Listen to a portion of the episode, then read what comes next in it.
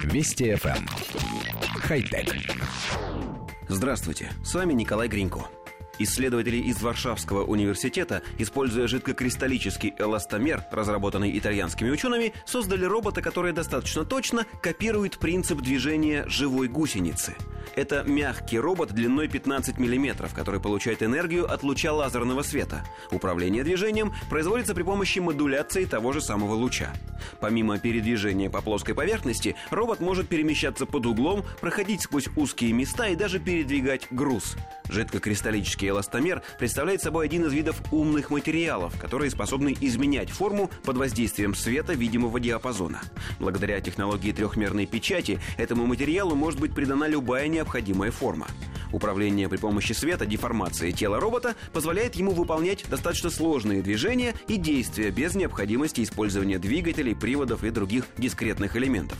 Корпус робота-гусеницы имеет в своем составе полосу из светочувствительного материала, молекулы которого искусственно выровнены по определенному шаблону. Воздействие света, модулированного соответствующим образом, заставляет отдельные участки тела робота сокращаться, изгибаться или растягиваться.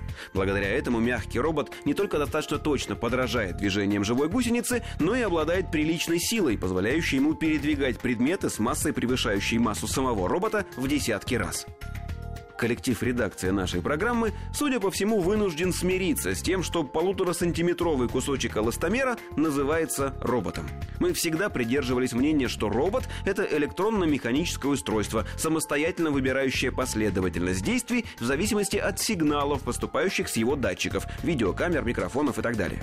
Однако в научных публикациях роботами все чаще называют достаточно простые системы, способные, например, немного менять форму в зависимости от освещенности, химического состава атмосферы или воды, или же приложенного к ним напряжения. Внутренних убеждений мы не меняем, но декларировать свое несогласие с терминологией больше не станем. В конце концов, изменить сложившееся положение вещей мы этим уже не сможем. Хотя... Вести FM. Эм. Хай-тек.